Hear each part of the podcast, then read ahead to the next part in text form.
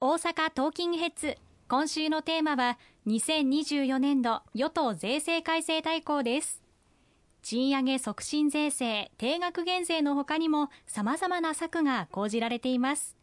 中心となるのは家計を下支えしていくための減税給付策です。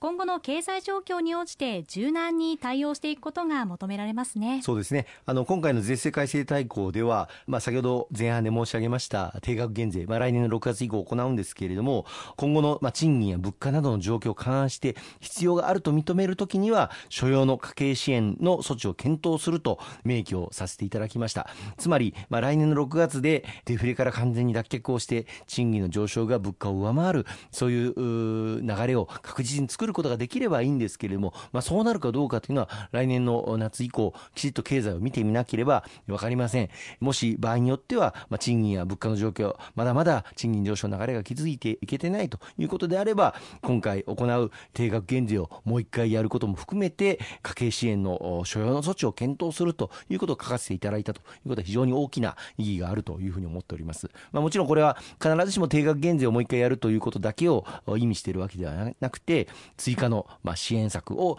検討するということも含めて読める文書になっております。経済状況を見ながら注視していくということなんですね。そうですね。先々を見通して今回そういった文言を入れさせていただくことができましたここについて所得制限を設けるか否かについて議論が続いていましたがいかがでしょうか、はい、あの私ども公明党としては特に子育て世帯において子どもたちの中に分断を生んではならないという考え方から今回の、まあ、定額減税については所得制限を設けるべきではないということをあの訴えてまいりました、まあ、しかしながら最終的に、まあ、自民党さんとの調整の中で高額所得世帯に対しても同じように定額減税をするのはどうかという声も非常に強くあったことから最終的には年収2000万円超の富裕層の方々は対象外というふうにさせていただいたということをご理解いただければと思っております。わかりました。また子育て支援の観点からも子育て世帯への優遇措置が講じられています。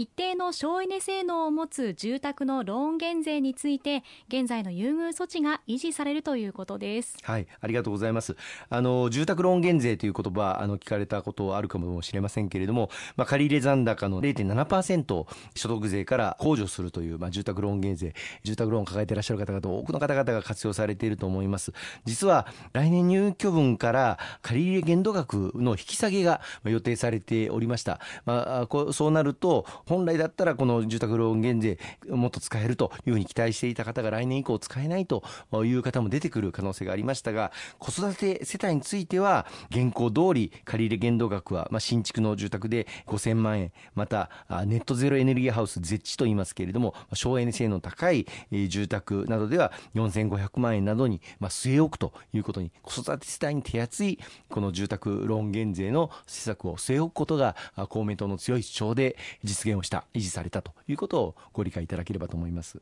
そうなんですね。子育て世帯への措置についてもう一つ児童手当の支給対象拡充に伴って扶養控除を縮小するとの報道が出ています。こちらについて国民の間に不安の声もあったと思うんですがいかがでしょうか？これも大変な議論になりました。あのおかげさまで、えー、子ども未来戦略方針がこの6月に決定をして来年の10月から児童手当については今中学3年生まで支給されておりますけれどもこれを高校3年生まで引き上げるということが決定の運びとなっております。まあ、これはあの子育て支援策を極めて大きく拡充する大きな成果だと思いますけれども、その代わりに子育て世帯の高校生が受けている扶養控除、これを縮減をするといった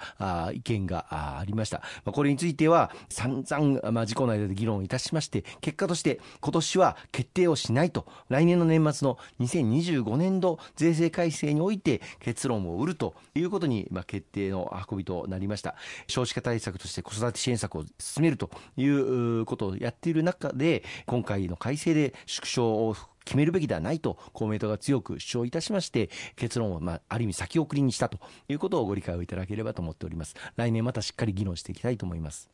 なるほどそうなんですね。他にも様々な策が考えられていますがこの税制改正は年明けからの国会で議論が進んでいき、まあ、決着はどうなるか分かりませんが公明党としてはぜひこの内容で進めていきたいということでしょうか、ね、あの年末かけてあの政府与党で、えー、散々ま議論をしてそして閣議決定をあのさせていただくことができました。これを来年の1月に召集されます通常国会に提出をさせていただいてそして国会での審議衆議院参議院で行われることになります。一日も早く成立を果たしてそして来年度に向けてですね日本の経済が大きく力強く前に進んでいくことをしっかりと後押しをしていきたいというふうに思っております、まあ、折しも一方で日本の政界はですね冒頭オープニングでも少し申し上げましたけれども自民党の派閥の政治資金パーティーをめぐって大変な疑惑の目が向けられております。東京地検特捜部による捜査が行われているという、まあ、前代未聞の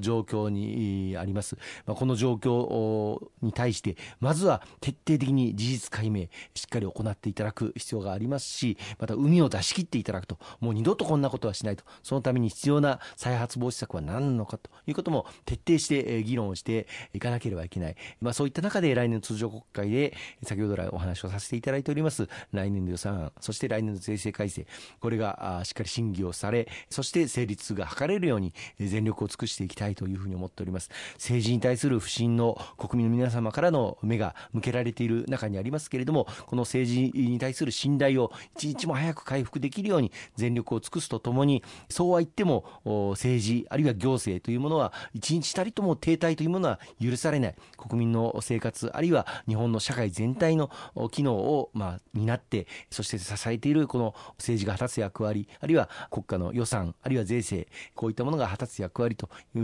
うことの意義のの重さまた責任というものをしっかりかみしめながら政権与党の一翼を担わせていただいております。私ども公明党こそが全力で来年も働いてまいりたいとそのように決意をしております。石川さん今週もありがとうございました。ありがとうございました